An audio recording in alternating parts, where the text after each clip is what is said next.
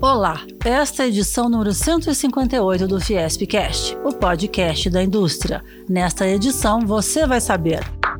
Custo Brasil encarece bens industriais brasileiros em 25,4%, segundo o estudo da Fiesp e do Ciesp. Senai São Paulo contrata 49 trainees em agosto. A grande maioria estudou na rede pública.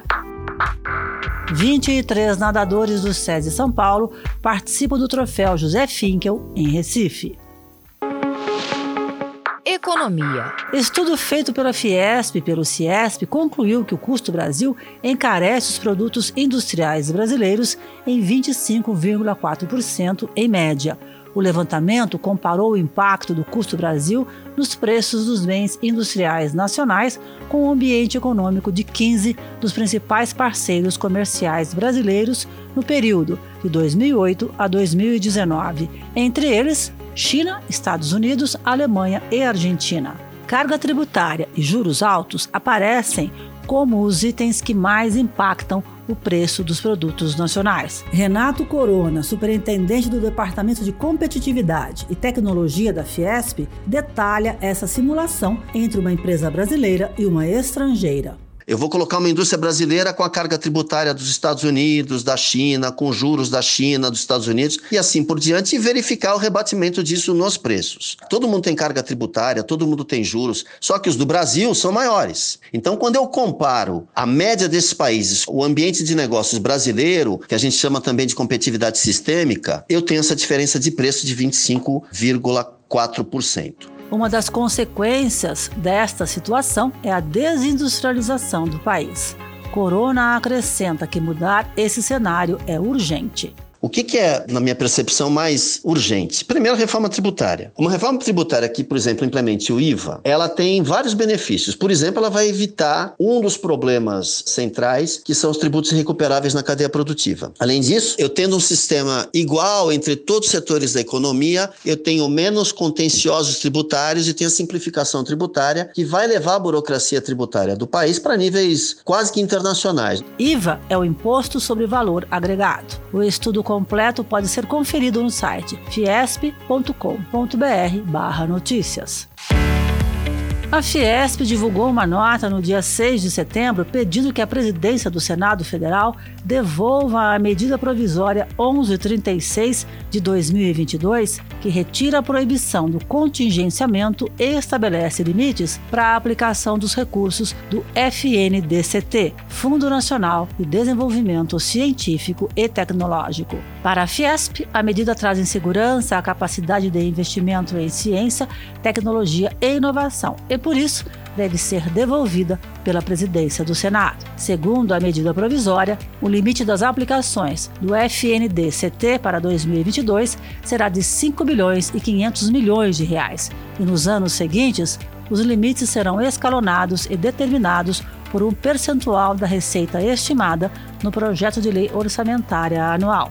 De acordo com a Fiesp, o investimento em inovação e tecnologia deve ser uma prioridade, assim como é nas principais economias do mundo. A íntegra da nota está no site fiesp.com.br/notícias.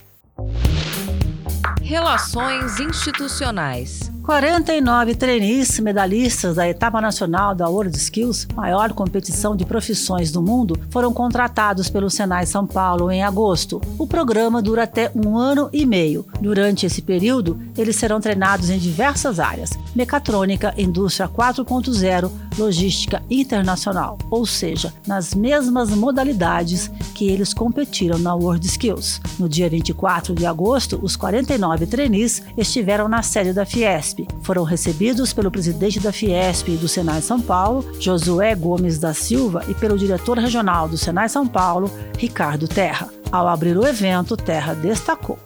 Hoje são mais de 300 pessoas que trabalham conosco, oriundas deste processo aqui. São ex-alunos nossos que hoje estão em cargos de direção. Nós temos hoje 11 diretores de escolas que vieram desse processo, inúmeros coordenadores, instrutores e esse grupo novo de trainee aqui que se forma. Esses jovens tornarão alguns docentes do Senai, e outros se tornarão especialistas em tecnologia. Isso está, obviamente, vinculado a oportunidades de vagas na nossa estrutura. Juliana de Souza, 21 anos, medalhista de ouro na modalidade manufatura aditiva, tinha 10 anos quando veio do Nordeste com a família para tentar uma vida melhor em São Paulo. Depois de alguns anos, a família voltou para o Nordeste e Juliana ficou sozinha porque já estava treinando para a etapa nacional da World Skills. Como eu sou da escola de Campinas, a equipe de treinamento é da escola de Araraquara. Eu ficava em hotel e tinha todo aquele café da manhã e sempre lembrava da minha família, que eu, eles não estavam tendo aquilo. Eu já recebi ligação da minha mãe falando que não cozinhou feijão porque não tinha dinheiro para trocar o gás e eu não podia fazer nada, né? Após alguns meses, a mãe e os irmãos de Juliana retornaram a Campinas e tudo começou a melhorar. Quando veio a, a notícia que eu ia ser contratada, foi como se fosse uma, uma luz no fim do túnel. Veio no momento certo, sabe? É, e aí eu fui contratada, eu posso ajudar minha família. Meu pai hoje ele não está aqui, né? O pai continua lá porque ele gosta muito da roça. É, não está tudo resolvido, mas eu sei que se ele ligar para mim e falar que não trocou o gás, eu consigo ajudar o Senai mudou minha vida, a educação mudou a minha vida e a da minha família. Muito obrigada pelas oportunidades e obrigada pela atenção também. No encerramento do evento, Josué pontuou: Vamos aproveitar o exemplo de vocês, que são vitoriosos como profissionais, como alunos, mas são vitoriosos na história de vida de vocês, e tenha certeza que se ouvirmos a história de cada um nos emocionaríamos. Eu queria só dizer uma última coisa. Eu relutei muito em aceitar ser presidente aqui da Fiesp, do SESI e do Senai. Mas o dia de hoje já compensou obrigado. demais eu ter aceito. Obrigado. Muito obrigado. Nós é que temos que agradecer vocês todos e não vocês agradecerem à indústria. Muito obrigado mesmo. Vale ressaltar que 90% dos 49 trainees estudaram em escola pública. Você sabia?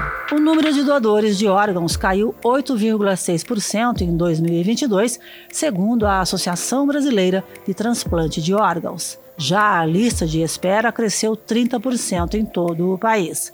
São mais de 50 mil pessoas aguardando por órgãos ou tecidos. No mês de conscientização sobre o tema, o Setembro Verde, a Fiesp realiza, no dia 11 de setembro, às 10h30 da manhã, a sétima edição da caminhada Doando Vida, onde transplantados e profissionais da saúde se unem para mostrar a importância de ser doador.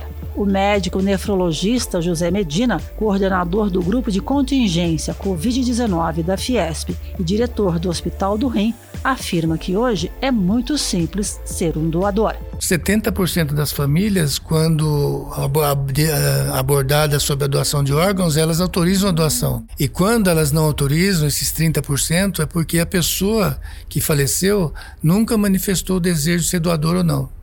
Por isso que a recomendação principal é aquela: se você quer ser doador de órgãos, para que isso se concretize, avise sua família. A caminhada terá um quilômetro e meio de extensão. Vai sair da calçada da Fiesp, na Avenida Paulista 1313, em direção ao Shopping Center 3. Esporte. 23 atletas do SESI São Paulo vão participar do Campeonato Brasileiro Absoluto de Natação, Troféu José Finkel, que será realizado em Recife, no Parque Aquático Santos Dumont, entre os dias 13 e 17 de setembro. O evento faz parte do calendário oficial de competições da CBDA, Confederação Brasileira de Desportos Aquáticos.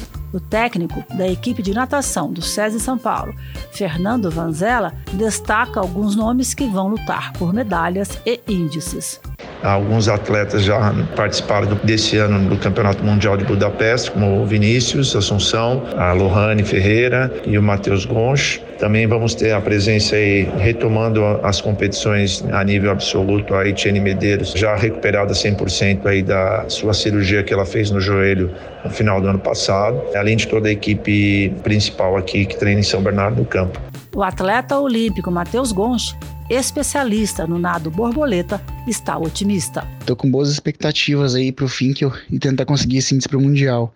É um índice muito difícil de alcançar, mas estou bem motivado, a equipe toda está muito feliz, muito motivada. Então, conto com a torcida de todos aí para que a gente tenha um bom campeonato também.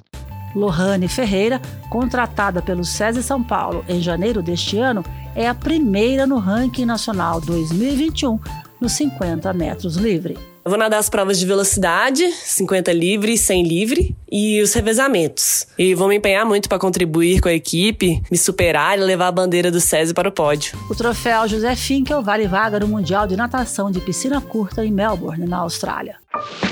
Esse foi o Fiespcast. Nós também estamos no Deezer, no Spotify, no Google e no Apple Podcasts. Até a próxima!